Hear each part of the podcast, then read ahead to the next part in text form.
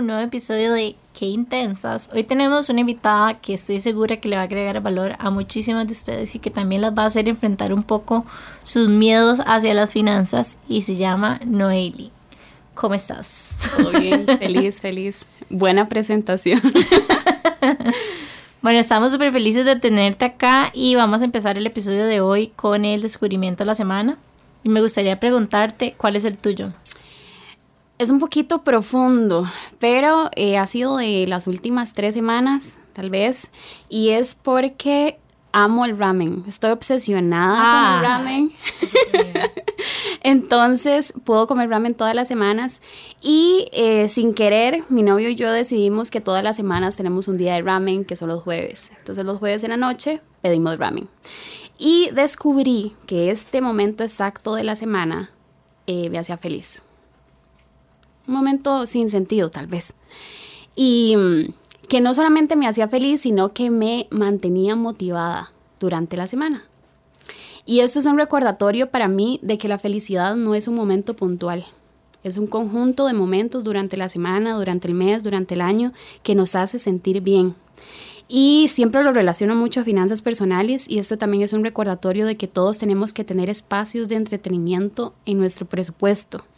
No todo es trabajo, ahorro e inversión, sino que es importante la salud mental y este espacio y este tipo de espacios que pueden ser muy simples, pero que generan una motivación perfecta para la semana, para el mes, para el año.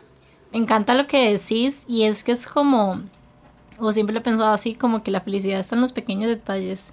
Entonces tengo un ritual parecido al tuyo, solo que es diario y para mí es tomar mi kombucha de mediodía. Es así como, es algo tan insignificante, digamos, pero me trae como, como tanto bienestar y tanta felicidad y tanto todo que, que me alegra haberlo incorporado. Por cierto, tips, si van a hacer ramen, ¿has hecho ramen? No. Es facilísimo. Es facilísimo y en automercado venden los hongos shiitake ya deshidratados. Entonces se los pones al ramen y queda espectacular y es bastante fácil de es bastante fácil de hacer. Nuevo proyecto entonces. Ajá, nuevo proyecto para la semana. Bueno, yo les voy a contar el mío y el mío es que descubrí que bueno, primero que todo soy súper fan de podcasts, de audiobooks y de estar en general como tratando de aprender siempre que puedo y me di cuenta que puedo descargar los audiobooks al Apple Watch y eso me pareció maravilloso porque últimamente como que estoy saliendo a hacer como caminatas como para hacer un poco de grounding porque he estado como muy estresada. Entonces hago como caminatas de 30 minutos como por el barrio para relajarme y me pareció maravilloso poder llevarme los audiobooks conmigo. Así que ese fue mi descubrimiento de la semana. Lo amé Ok, está muy tequis. Yo de hecho hoy em, eh, estaba como también resonando un poco con lo que estabas diciendo, Noeli. Y em, bueno, yo tengo una psicoanalista con la que voy todas las semanas. Es mi, o sea, mi guía, mi brujita, mi, la persona con la que, o sea, más feedback me da y, y hace un proceso muy bonito. Tengo como casi cinco años de ir con ella semanalmente. Y ha sido un proceso que para mí ha sido súper, o sea, comprometido. Y mm, esta semana estábamos viendo algo específico que tenía que ver con, o sea, cómo, cuán- cuándo soy yo reactiva y cómo recibo yo las noticias que me hacen sentirme enojada en el fondo. Y una de las propuestas a la hora de convertir estos, estas ¿verdad? sensaciones o posibilidades o, o posiciones que tenemos, que estábamos hablando, de qué, qué está sucediendo y cómo lo podemos renombrar, era decir, por ejemplo, o sea, cómo puedo yo recibir este golpe sin que me impacte a mí, como, ah, no sé si lo se siente como en el pecho, cuando una noticia a mí me choquea o me hace sentir enojada. Entonces, una posibilidad era qué pasa si más bien en vez de ponerme rígida cuando me pega una noticia, puedo aflojar y más bien dejarla que permee, que me permee como por partes y constantemente nada más aceptar de que eso lo puedo incluso digerir a diferentes niveles por etapas y pedir claridad. No sé, si vos lo que me avisas es que, eh, no sé, me tengo que mudar, entonces recibir eso primero y entender de que esa primera vez que vos me hablaste del tema no es la única vez que yo voy a poder hablar de eso con vos, sino que voy a tener otras oportunidades y otros espacios para revisitar la conversación e ir digiriéndola por pedazos, porque a mí me genera mucha ansiedad eh, sentir que tengo que reaccionar rápido y de forma inmediata a una noticia grande y que tengo que tener todas las respuestas ya para eso.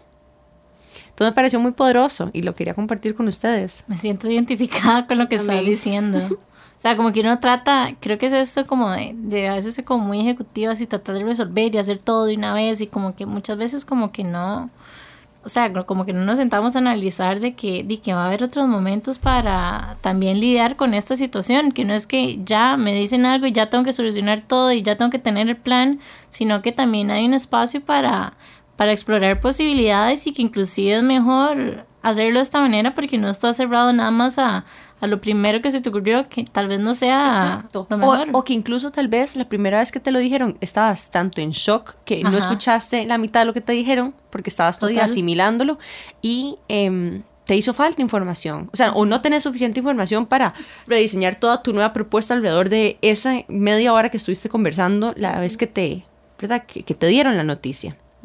Estamos acostumbrados a tener que reaccionar al momento tener una respuesta ya.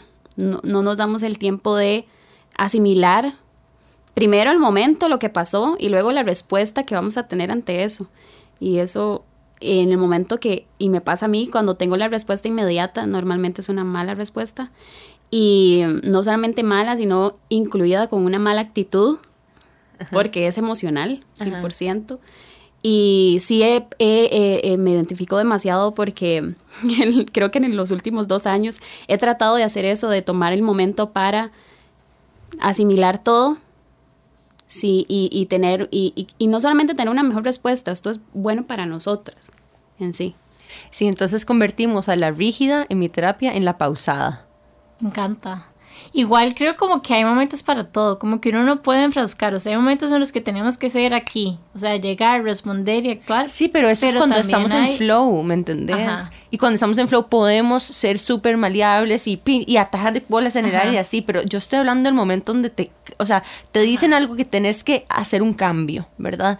Em, pero bueno, ese era, ese era mi descubrimiento de la semana y me pareció muy valioso, la verdad o sea, a veces a mí me cuesta descubrimientos de la semana porque no soy muy consumidora. Em, entonces me cuento la historia de que a nadie le van a gustar mis descubrimientos de la semana, es como siempre es Netflix o algo así. Em, pero bueno, entonces hoy quería tocar un poquitito más profundo eso. Gracias por escucharme. Quería hacer como un, no un tipo de pausa, pero también me gustaría escuchar como cuáles son los descubrimientos de la semana de ustedes, o sea, como hacerlo como una práctica y hacer un call to action después de cada episodio que nos compartan ustedes también por Instagram, aquí Intensas Podcast, qué descubrieron ustedes en la semana, porque pueden sonar como cositas X, pero yo he salido con cosas demasiado valiosas de los descubrimientos de otros invitados y de Nane, o sea, es como son como tips demasiado prácticos para incorporar en la vida o como, no sé, la serie perfecta para el fin de semana. Así que, porfa, compártanos también los descubrimientos de la semana de ustedes en nuestro Instagram, qué intensas. Y bueno, vamos a presentar. Qué intensas podcast. Qué intensas podcast. Pero si ponen qué intensas ya les sale. y bueno, vamos a presentar a Noeli. Bueno, qué ilusión tenerte aquí, Noeli. Yo a Noeli la conocí este mes o el mes pasado, porque ya estamos en un evento que hicimos con Hija de Tigre y Debbie Nova que se llama Círculos 3 y 33. Si no las siguen, de fijo síganlas como Hija de Tigre o Debbie Nova en Instagram. Y hicimos algo, bueno, ellas están haciendo unos círculos, creo que es de forma mensual o bimensual, a donde invitan a algunas chicas a hablar de algunos temas. Y para el mes de marzo, en conmemoración del Día de la Mujer, estuvimos varias chicas invitadas, entre esas estábamos Noel y yo. Y nos hicieron unos videos lindísimos. Su equipo de producción son unas divinas. O sea, un shout out para todas ellas porque estuvo muy lindo. Em, pero entonces, en este círculo 3 y 33, hablábamos de eh, tu pasión como herramienta del activismo. Y las personas que estaban ahí hablaban de cuáles habían sido las razones por las que habían entrado en el giro de negocio que estaban, cómo eso se conectaba con su pasión y adicionalmente cómo el trabajo y su pasión y lo que estaban haciendo podía convertirse en una iniciativa eh, de activismo, no tanto activismo necesariamente político, aunque en algunos casos sí, pero más en un activismo para em, movilizar, yo creo que conciencia, ¿verdad? De sí mismas y, y de posibilidades que tenemos. Entonces, bueno, les voy a contar un poquito la biografía súper rápidamente de Noily. Ella se llama Noily Mesen, es asesora financiera y de inversiones hace ya siete años. Em, y es una socia en Quantum Coaching Group.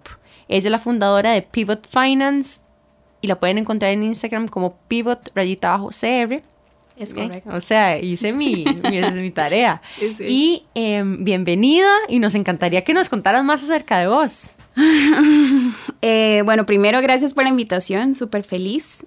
Y me encantan que estos espacios, me encanta ser parte de estos espacios y también que sean espacios eh, en donde hablemos más, del dinero, de las finanzas personales.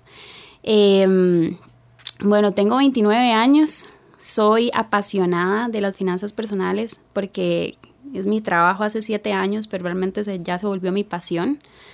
Eh, Pivot es mi bebé, es definitivamente no solamente algo que ha hecho o que ha generado un cambio positivo en muchas personas, ha generado un cambio positivo en mí. Y creo que por eso lo veo como si fuera mi hijo o mi hija. Em, ¿Y a través de Pivot qué haces o de Quantum Coaching Group? Mi vida se separa en dos, a pesar de que es muy similar. Creo que eh, la parte de Pivot trata mucho la parte humana, lo que sentimos, lo que nos afecta emocionalmente las finanzas personales y cómo podemos cambiar eso. En la parte de Quantum estoy 100% enfocada en inversiones, así que es otro mundo aparte de finanzas personales como tal, que es un poco más básico. Y en la parte de Pivot está enfocado 100% en mejorar nuestra vida financiera de una manera simple, o sea, con tips cotidianos que podamos usarlo de manera sencilla, porque sé que es un tema al cual le huimos y eh, nos cuesta mucho enfrentarlo, pero creo que también es todo lo que está alrededor de eso, de que es algo abrumador, donde realmente no lo es y no debería de serlo. Y cambiar la forma, y creo que mi objetivo principal con Pivot es cambiar la forma en la que vemos el dinero. Ok, me encanta. Me encanta tu acercamiento. Y bueno, nos vamos a un corte y ya casi volvemos con contenido súper valioso para todas ustedes en Qué Intensas en Amplify Radio. Qué intensidad. Bueno, y estamos de regreso en Qué Intensas y hoy les prometemos que van a aprender muchísimo de finanzas, que no sé ustedes, pero para mí durante muchísimos años fue un dark side, como una cueva que nunca quise visitar. Eso en cuanto a las finanzas de la empresa y en las finanzas personales creo que todavía lo, lo sigue siendo, o sea, como que debo decir que me cuesta mucho como mantener, o sea, como ser constante, digamos, y llevar como un registro de cuáles son mis gastos y como tener un plan de ahorro. Y muchas veces como que inclusive me tengo como que forzar ciertos planes de ahorro como de maneras un poco ya extremas, porque si no, simplemente no lo hago. Y bueno, hoy estás acá para ayudarnos a todas a llegar a, a llegar ahí. Entonces me gustaría preguntarte, ¿Por qué sentís que pasa eso? O sea, ¿por qué sentís como que tanta gente trata como de ignorar las finanzas? Primero porque no es un tema con el que crecemos, escuchamos diariamente. Muy cierto. Y si nos ponemos a hacer un recuento de nuestros papás, ¿en qué momento escuchamos a nuestros papás hablando de dinero enfrente de nosotros? Inclusive en la escuela, creo que nunca la había, bueno, no sé ustedes, yo nunca monté un presupuesto ni en el colegio ni en la escuela, digamos. No, tal vez cuando uno escuchaba era cuando había algo malo que pasaba. Ah, ¿saben? ¿verdad? Como que, ay no, tenemos un problema de plata. Y ese era el único momento donde se hablaba de plata, cuando habían problemas de plata. Cierto, sí. O sea, sí, si estabas pasando por un momento, nadie decía como... Por un buen momento, no. Usted le compraban juguetes, pero no, no se hablaba de la plata. Y por esa razón, las finanzas personales se relacionan con algo negativo, porque siempre generan un problema. Pero si nos ponemos a ver todavía más profundo, finanzas personales siempre se ve como algo muy abrumador, pero en pocas palabras es algo que está presente en nuestra vida diaria cada vez que hacemos un gasto, cada vez que hacemos una compra de algo, cada vez que hacemos un ahorro, cada vez que tenemos una meta a mediano, largo plazo, corto plazo, ahí están las finanzas. Entonces es algo que está diariamente, o sea, si nos ponemos a ver en otros aspectos de nuestra vida, eso es algo que siempre está presente y siempre va a estar presente. Y algo también es, yo no soy bueno en los números, entonces mis finanzas son pésimas. Y finanzas personales no están relacionados a los números, están relacionados a nuestras metas y nuestra planificación a futuro. ese es el cambio que hay que, que hay que hacer cuando hablamos de finanzas te escucho y, y tenés toda la razón. O sea, las finanzas van a estar ahí. O sea, nosotros somos los que estamos tomando la decisión si queremos ser conscientes de nuestros gastos y de nuestros rubros. Yo les voy a contar una experiencia que tuve en algún momento. Soy demasiado fan de, así, de todos los apps para tratar de llevar mi vida adelante en orden. Y bajé una que se llama Wallet, que me pareció una maravilla. Entonces, por un mes hice el ejercicio porque quería hacer como un plan de ahorro y para saber cuánto podía ahorrar, quería hacer como un ejercicio de cuánto era que gastaba yo personalmente. Entonces empecé a hacer este ejercicio de poner todos mis gastos durante un mes en esta app. Y llegó el final de mes y me llevé la sorpresa de que gastaba un montón más de lo que pensaba en beauty de lo que jamás en la vida me hubiera imaginado. De hecho, eran los rubros más altos y ni siquiera es como beauty porque yo ni siquiera, en este momento ni siquiera ando maquillado. O sea, simplemente es como que me encantan las mascarillas, me encanta como el autochineo, pero lo llevo a otro límite al punto que tengo demasiadas mascarillas que nunca la voy a poder gastar porque son demasiadas. Me las puedo regalar. Y me di cuenta, podemos hacer, yo les hacía sesiones de mascarillas cuando íbamos en cada, digamos, tengo todos los tipos. Pero bueno, mi punto es como que descubrí que gastaba demasiado más de lo que de lo que pensaba en este, en este departamento. Entonces fue como, fue como mind blowing porque tal vez eran compras pequeñas que yo decía como no, es que esto no es X, no va a sumar. Y ya después cuando vos llegas y empezás a sumar fue como, ¿qué estás haciendo? Deje de gastar en eso. Entonces es como, como que hacer ese ejercicio para mí fue como súper valioso porque pude identificar como cuáles son esas áreas en las que más gasto, cuáles son esas áreas en las que tal vez no y eso me permitió también identificar dónde tengo, a dónde tengo como posibilidad de, de ahorrar. Y, y me sorry por ponerte aquí en el spot. yo lo hice hace, yo lo hice hace unos años también, pero no me duró más de un mes eso. Yo no sé si vos lo seguís no, haciendo. Mi ejercicio fue, o sea, mi ejercicio fue planificado porque yo conozco mi constancia y me cuesta, me cuesta un poco, pero fue, o sea, me, hice el compromiso de hacerlo durante un mes para nada más medirlo porque creo que un mes representa bien como, o sea, obviamente lo ideal hubiera sido hacerlo, no sé, tres meses, seis meses, pero con un mes ya me di suficiente idea de en qué tengo que controlarme, digamos. Ok, pero y me parece muy chiva y me parece bonito el aha moment que uno tiene como, ¿verdad? De autoconciencia cuando lo ve, pero a mí ese tipo de cosas más bien me generan ansiedad y no lo quiero volver a hacer. O sea, yo lo traté de hacer y a mí no me duró, por lo menos, yo no sé. O sea, me gustaría saber qué alternativas tenemos las personas que tal vez no somos tan ordenados de esa forma. Mm, lo que le funciona a los demás no necesariamente nos funciona a nosotros. Y ese es algo que repito muchísimo en Pivot, porque tenemos que encontrar la forma en que nos sintamos más cómodos y puedas mantenerse a través del tiempo. Algo yo lo doy como ejemplo es cuando las personas o cuando queremos en general ahorrar, siempre pensamos que las personas exitosas financieramente son las que ahorran más, las que tienen un ingreso más alto, eh, un ahorro más alto. Pero realmente no es así. La persona que llega a cumplir sus metas financieras son las personas que son persistentes a través del tiempo. Porque una persona puede tener un ahorro muy alto, pero a través del año, un mes ahorró, otro mes no, y está em, en, este, en esta situación, y una persona que ahorra menos, pero se mantuvo durante el año, al final ahorró más que esa otra persona. La persistencia es súper importante en finanzas y hay que encontrar la manera de poder hacerlo. Y voy a contar mi parte personal. Todo el mundo cree que, que lo manejo de X forma. eh, a mí tampoco me funciona, me da ansiedad llevar este control eh, continuo de todos los gastos que hago. Entonces llegué a tomar la decisión de tomar un monto específico para cierto entretenimiento. ¿Qué es lo importante para mí? Para mí es importante gastar en salir con mis amigas a tomar café, cuando, bueno, podíamos hacerlo más, ¿verdad? Pero salir con mis amigas a tomar café, ok, entonces no tiene 50 mil colones para ese objetivo. Lo puedes gastar como quieras, pero ahí están los 50 mil colones para vos. Y de esa manera no tenés que estar constantemente llevando ese control de, bueno, gasté, pagué 5.500, pagué 10.000, pagué 15.000, sino que vos sabés cuál es el monto y nada más lo dividís si estás saliendo, no sé, tres veces a la semana dos veces a la semana, cuánto van a ser las salidas que vas a hacer.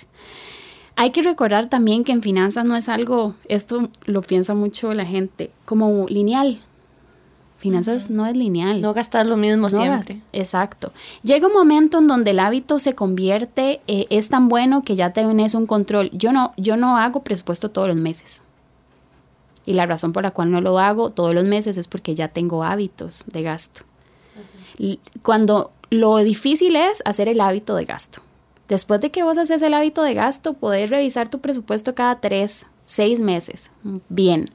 Pero lo más importante son los hábitos de gasto. Y aquí entra el por qué gastamos o cómo vemos al dinero. El tema de mantenerse a través del tiempo en finanzas no está relacionado a lo que gastamos por mes. Está relacionado a lo, que, a lo que queremos lograr a través del tiempo. Está más relacionado eso a lo que gastamos por mes y creo que ahí puede ayudar un poco con el tema de la ansiedad. ¿Por qué? Mi meta en cinco años, ejemplo, es eh, comprarme un apartamento al contado. Entonces, para eso yo tengo un ahorro mensual en este momento para esa meta. Y justamente esa meta hace que mis gastos estén controlados, porque yo estoy enfocada en esa meta cinco años. O sea, como que no se vea tanto que yo me estoy poniendo un límite porque es bueno o malo gastar 50 o 60 mil colones, sino más que nada yo me puedo autocontrolar porque mi mente y mi enfoque está en lograr esto que está un poquito más a mediano y largo plazo. Y un recordatorio, que es algo que hablo mucho en Pivot, em, yo vengo de una familia con muchísimas limitaciones económicas. Nací en Puerto Jiménez, península de Osa, aproximadamente 365 kilómetros de San José. Una zona rural. eh, Espectacular. De mis Espectacular. zonas favoritas de Sí. Costa Rica por demasiado.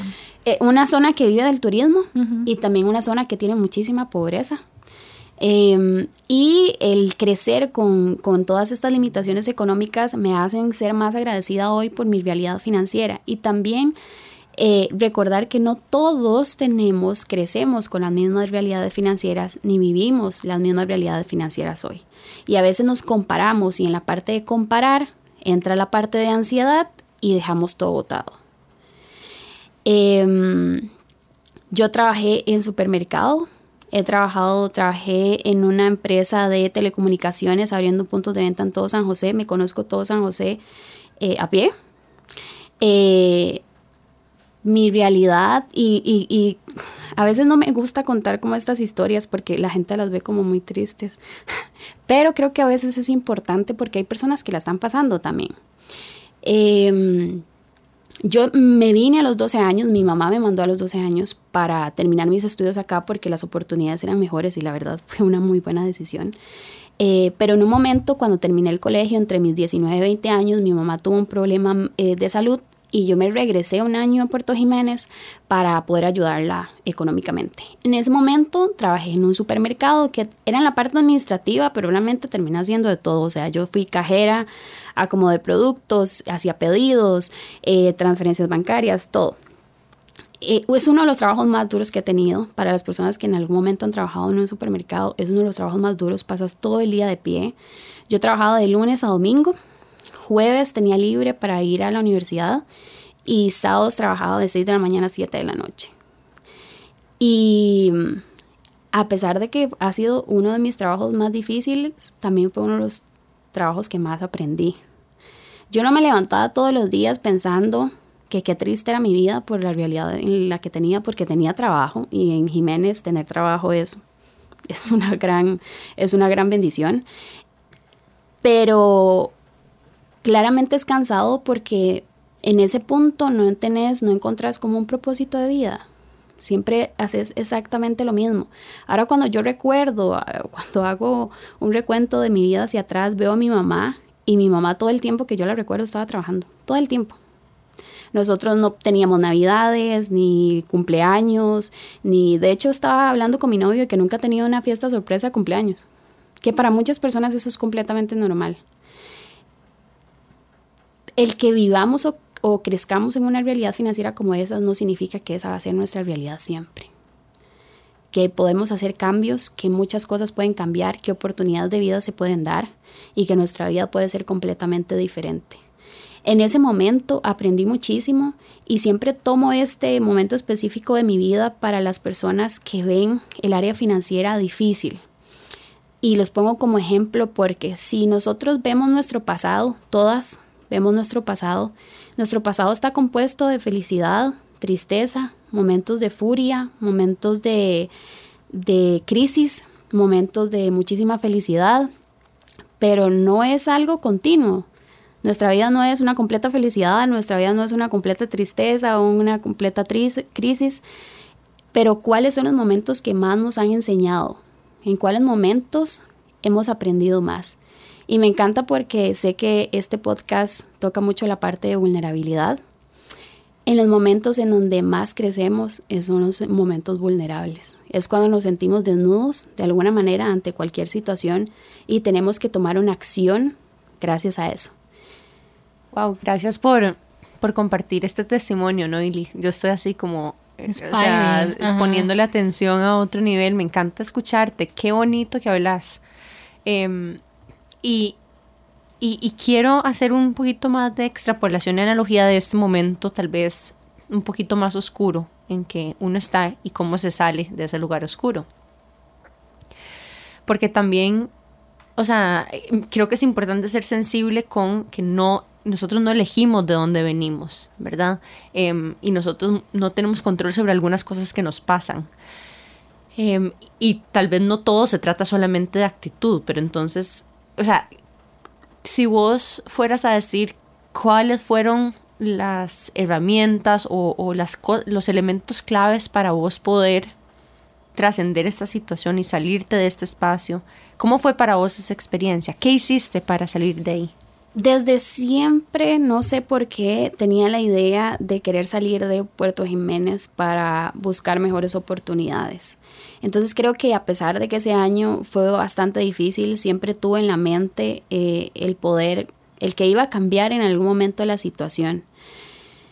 Y creo que también las personas que han vivido eh, estas circunstancias saben que cuando uno vive de esa manera piensa que así va a ser la vida siempre, que igual no va a haber algún cambio.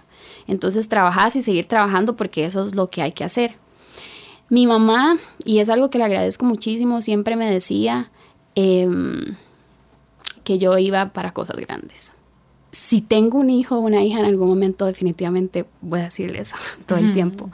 Em, cuando se terminó este año, eh, que trabajé y ya mi mamá estaba mejor, me, me llegaron a buscar. Yo había comprado mi tiquete para venirme a San José sin trabajo, porque no tenía trabajo. Y me llegaron a buscar de otro supermercado ahí en Puerto Jiménez, que es una cadena muy grande en la zona sur, para pedir, exacto, para este, que querían que trabajara con ellos, porque ya sabían como el trabajo que había hecho. Y recuerdo que le dije al muchacho que llegó a buscarme a mi casa, eh, dígales que súper agradecida por la oportunidad, pero yo mañana me voy. Me vine, eh, encontré trabajo en una empresa que se llama Panal, es una distribuidora, distribuidora de la marca El Ángel. Trabajé ahí como en la, en la parte de mercadeo. Igual iba como a rutas con los vendedores, les decía mucho como la mejor forma para vender ciertos productos, ciertas marcas. Después de eso pasé a una empresa de telecomunicaciones, que fue esta justamente que les comenté, este fue un momento bastante difícil también porque ganaba muy poco, tenía que pagar la universidad, tenía que pagar el lugar donde vivía porque siempre vivido sola. Eh, entonces no me quedaba dinero suficiente. Recuerdo que solo tenía dos pares de zapatos y en el invierno, o sea, andaba siempre con los zapatos mojados. No había manera de que se me secaran a tiempo.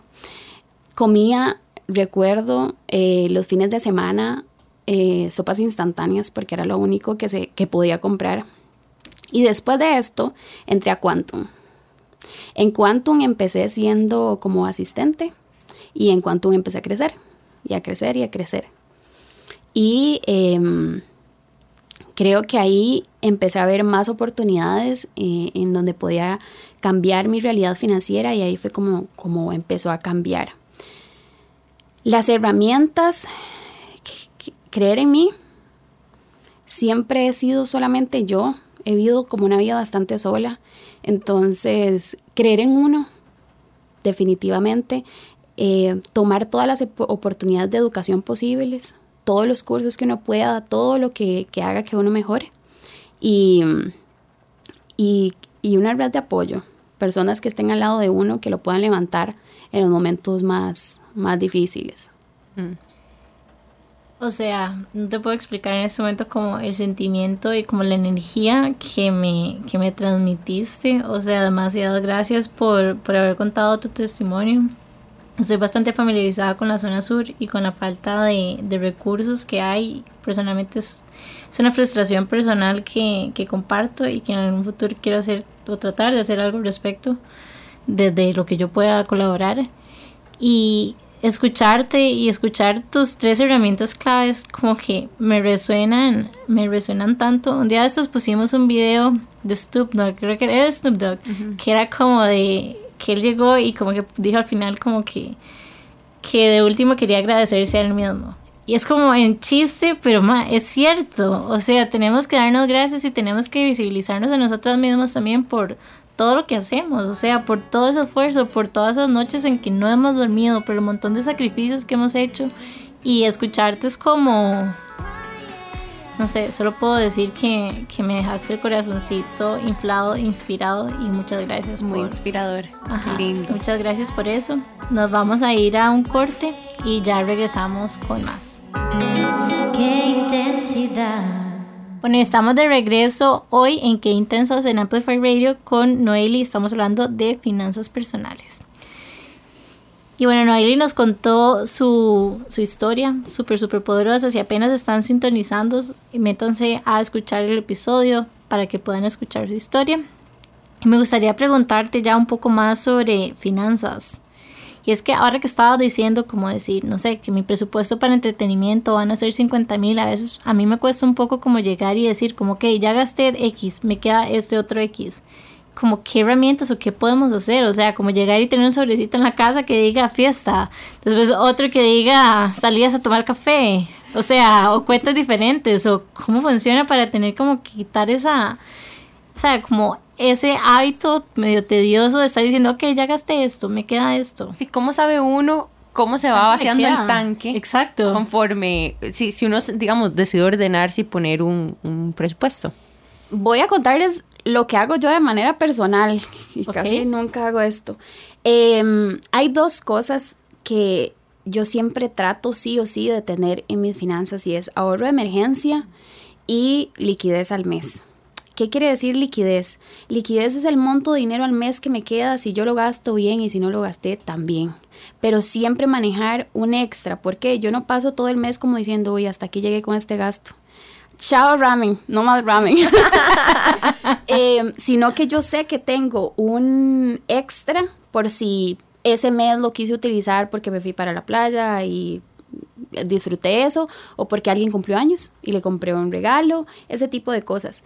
Eso me funciona perfecto a mí para poderme mantener en mis gastos y es algo que le, les puede servir mucho. El ahorro de emergencia es un ahorro que deberíamos de tener sí o sí.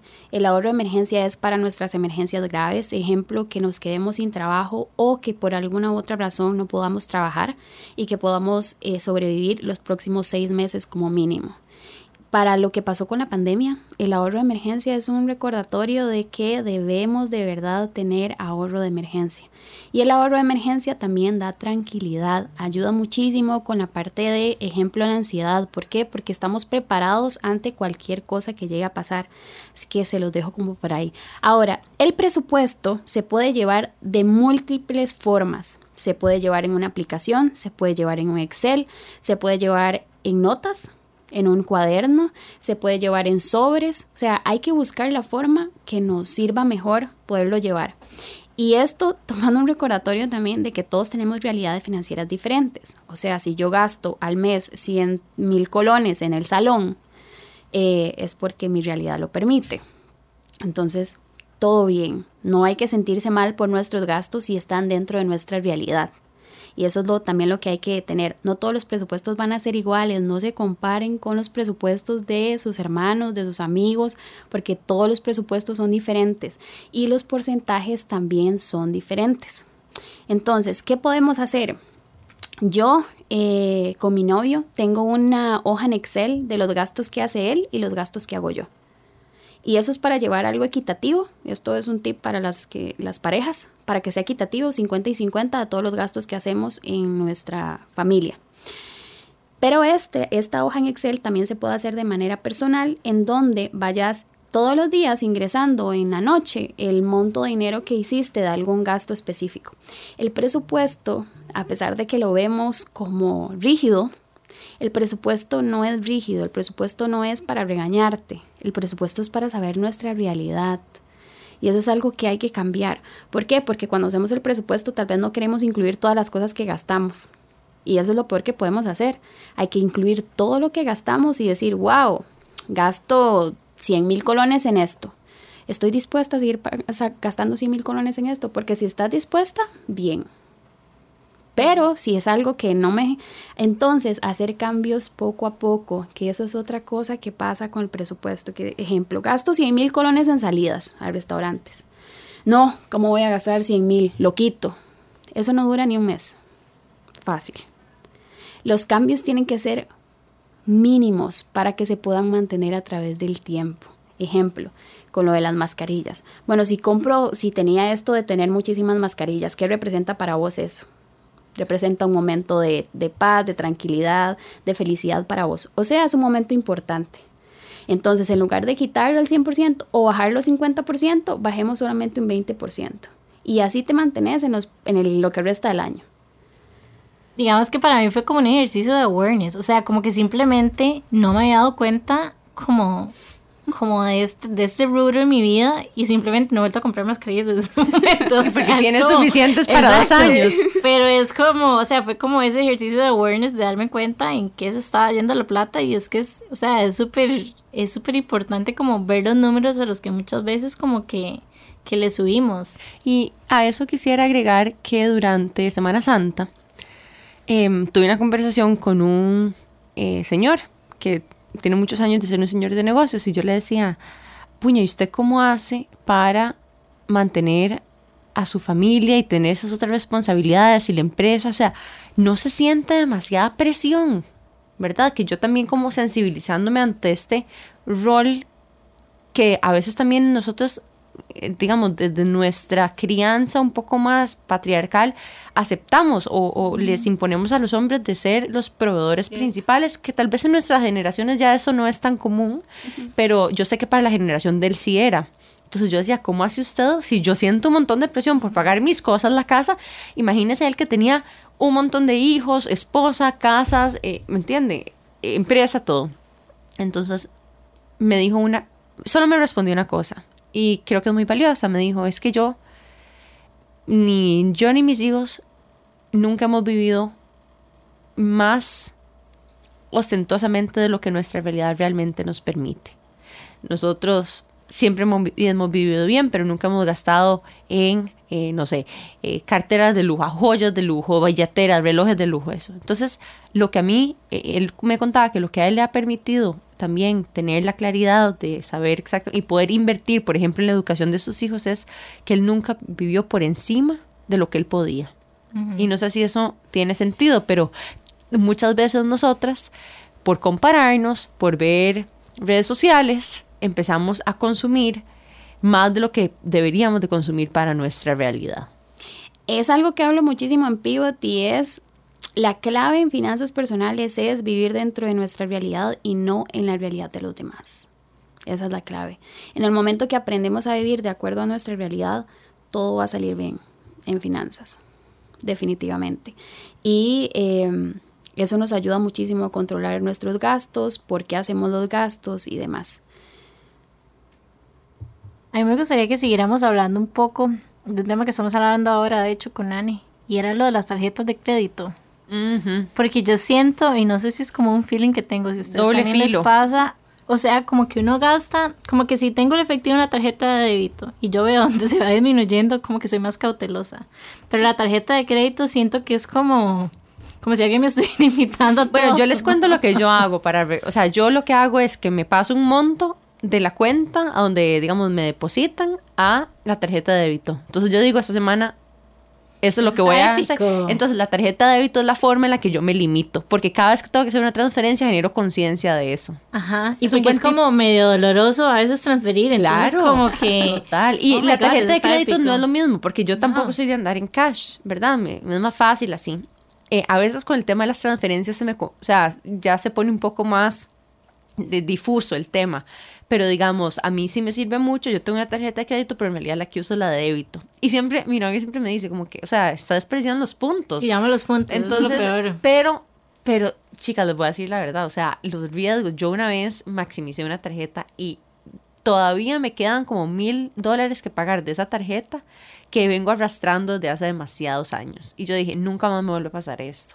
De hecho, el límite de la tarjeta, yo llamé al banco que me lo bajaran que ese es otro tip, bajar el límite de tu tarjeta de crédito para no pasarte y, y, mantenerte en línea de esa forma. En realidad la tarjeta de crédito muchas veces es usada como un símbolo de estatus, es que yo tengo black, yo tengo platino, sé que eso es lo que yo puedo gastar, pero en realidad, ¿realmente puedes gastar eso? ¿Verdad? O es como, ¿verdad? Un poco un incentivo a que gastes. Qué brisa lo que estás diciendo, porque soy súper fan de los puntos, obviamente. Pero yo creo que al final de cuentas, como que, si uno en realidad llevaras como, como decís vos, como con una cuenta de débito, digamos, si pagas todo con débito, al final de cuentas te podrías comprar ese etiquete y más que si fuera con los puntos. Bueno, es que para cada quien es diferente, ¿verdad? o sea, en realidad, a mí me gustaría poder ser tan ordenada de que pago mi tarjeta al 100% todos los meses. Y recojo esos puntos con pala, o sea, no pasa nada. Pero, pero mi realidad, o sea, yo no soy tan disciplinada, yo sí necesito hacer este toque de la tarjeta de débito y ando feliz con una tarjeta de débito por todo lado y también es otra cosa que me ha pasado que he perdido las tarjetas. Entonces, si se me pierde una tarjeta de débito, le paso la cuenta de vuelta y vieran cómo ha cambiado mi vida en nivel de ansiedad cuando yo empecé a hacer esto. Ajá. Es importante lo que decís porque no sé por qué la gente le en general nos cuesta como decir, no nos sirve las tarjetas de crédito, no son para mí. Le cuesta demasiado porque se ve como que es un fracaso, como que somos demasiado desordenados o porque así es como se ve. Las tarjetas de crédito no son para todas las personas, definitivamente. Eh, no es solamente un feeling, es un estudio científico. las tarjetas de crédito generan eh, el que no generan dolor no estamos sintiendo que gastamos. La tarjeta de débito, solamente utilizar la tarjeta de débito, ya estamos siendo conscientes del gasto que estamos haciendo. El mérito baja. Entonces, exactamente. Entonces es una, eh, una diferencia enorme. Y con la de las tarjetas siempre les digo, si a ustedes les funciona bien, si no les funciona, todo bien, no las usen. ¿Necesitamos las tarjetas de crédito? No. ¿Necesitamos la tarjeta de crédito para el historial crediticio? No que eso es otra cosa que también nos han enseñado por mucho tiempo y no la necesitamos. Inclusive lo que decís o lo que decías al inicio como de que no es lineal, o sea, yo llevo años de usar tarjeta de crédito desde hace, de no sé, o sea, como ocho años, tal vez un poquitito más y, o sea, siempre dentro de lo posible y hasta mi sorpresa siempre he sido como relativamente como ordenada y siempre he sacado como provecho las millas y he pagado día final de cada, de cada mes, pero debo decir que viéndolo, o sea, y hablando como con todos, es como, de fijo podría ahorrar demasiado más si no estuviera usando como tanto mi tarjeta de, de crédito. Entonces, como que tal vez en este momento de mi vida que quiero hacer como demasiadas cosas y demás, como que tal vez la tarjeta de crédito no se siente como la decisión adecuada. No que en un futuro no lo pueda hacer, pero como lo que, o sea, lo que decís, no es, no es lineal y tenemos como objetivos que queremos cumplir. Y una de esas maneras, o bueno, personal, me va a funcionar a mí, puede que algunas de ustedes también, va a ser aplicar el, el toque de Nane de sacar una tarjeta adicional que va a ser mi tarjeta de, gastos. Yo lo hice por como por tres años. Me encanta porque hice exactamente lo mismo que vos. Me encanta y el hábito de gasto que uno hace con eso es increíble. Ahorita lo podemos usar tal vez como el training. Ajá, exacto, exacto. Y ahorita que tengo una eh, que la uso para cuando viajo y así, estaba pensando como, uy, tal vez me voy a pasar o, y me ha ido súper bien porque no es algo importante para mí. Ya no representa lo que representaba antes porque también estuve endeudada con tarjeta de crédito y creo que todos los que pasamos por aquí llegan a un punto donde dicen nunca más. Yo ahí no me quiero volver a ver. Y es más las personas que conocemos que han estado endeudadas, endeudadas con tarjetas de crédito que las que han podido manejarlas de, de, manera correcta. es cierto.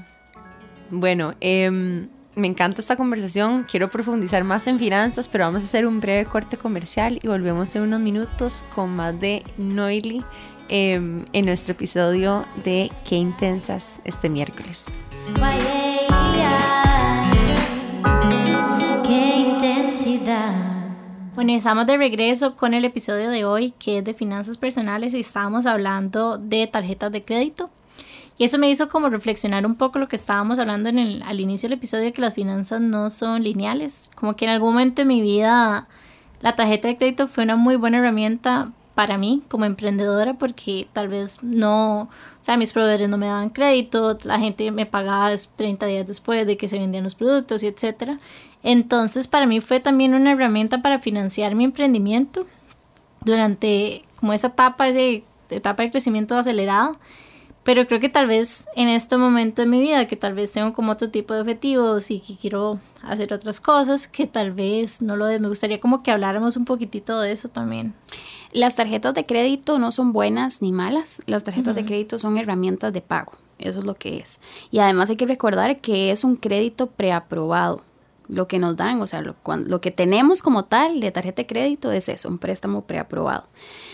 Em, la forma en la que lo utilicemos nos va, puede salir muy bien, así como puede salir muy mal. Pero hay maneras correctas de utilizarla donde encontramos muchos beneficios. Y ejemplo en esta parte de los emprendimientos, y voy a irme a una manera personal.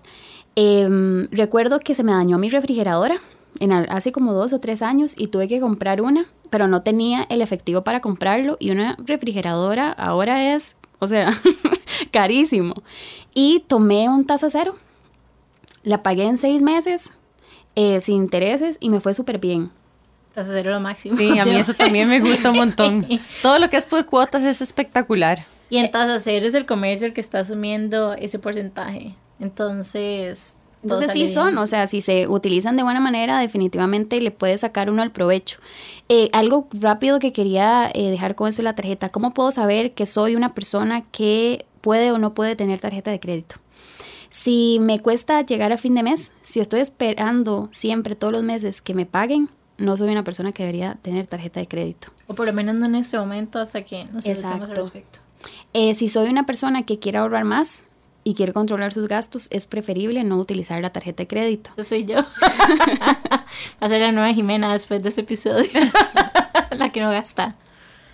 Y em, son formas muy fáciles de saber si somos personas que pueden utilizar una tarjeta de crédito en este momento o no. Muchas gracias por ese insight. Y bueno, vamos cerrando el episodio de hoy. Se ha pasado rapidísimo. Eh, pero me gustaría preguntarte, Noy, para vos, ¿cuáles son algunos mensajes o, o, lecciones que te quisieras compartir con las personas que nos escuchan para que digan, bueno, esto es lo que me llevo del episodio? De manera personal, algo que cuesta muchísimo en finanzas en todo aspecto en la vida, pero muchísimo en finanzas personales es mirarnos al espejo y ver la persona que somos en realidad. O sea, si yo me miro al espejo y tengo mis deudas y tengo mis malos hábitos de gasto y demás, eh, ver eso es difícil. Pero si no lo vemos, no lo podemos cambiar. Y creo que lo más importante en finanzas, y para mí es algo que hago todos los días, es verme al espejo y ver qué es lo que tengo al frente y tratar de mejorar eso. Puntos súper rápidos importantes. Presupuesto. No hay manera de saber nuestra realidad si no hacemos un presupuesto. Si nos cuesta mucho mantenerlo, hagámoslo, revisémoslo cada tres meses. Ahora, piensen cuánto tiempo tomamos en ver una serie en Netflix y cuánto tiempo tomamos en hacer un presupuesto. Preguntémosle a Nani cuántas horas a la semana le dedica Netflix. Sería como un segundo trabajo. Eh, si me pagaran por ver Netflix sería millonaria. y este, tómenlo como eh, ratos pequeños, 30 minutos para hacer el presupuesto por mes, si es que se hace así, si no se revisa cada tres meses. Vivir en mi realidad y no en la realidad de los demás. No necesitamos demostrarle nada a nadie, ni tampoco necesitamos eh, aparentar nada a nadie. La peor, de verdad, lo peor que podemos hacer en finanzas es aparentar. En el momento en el que solo aparentamos, nuestras finanzas van a estar mal. Yo siempre le digo a mis clientes, nunca vean el jardín que tiene su vecino, porque estoy segura que es sintético. Y por estar viendo ese jardín y querer tener el mismo jardín, usted termina endeudado.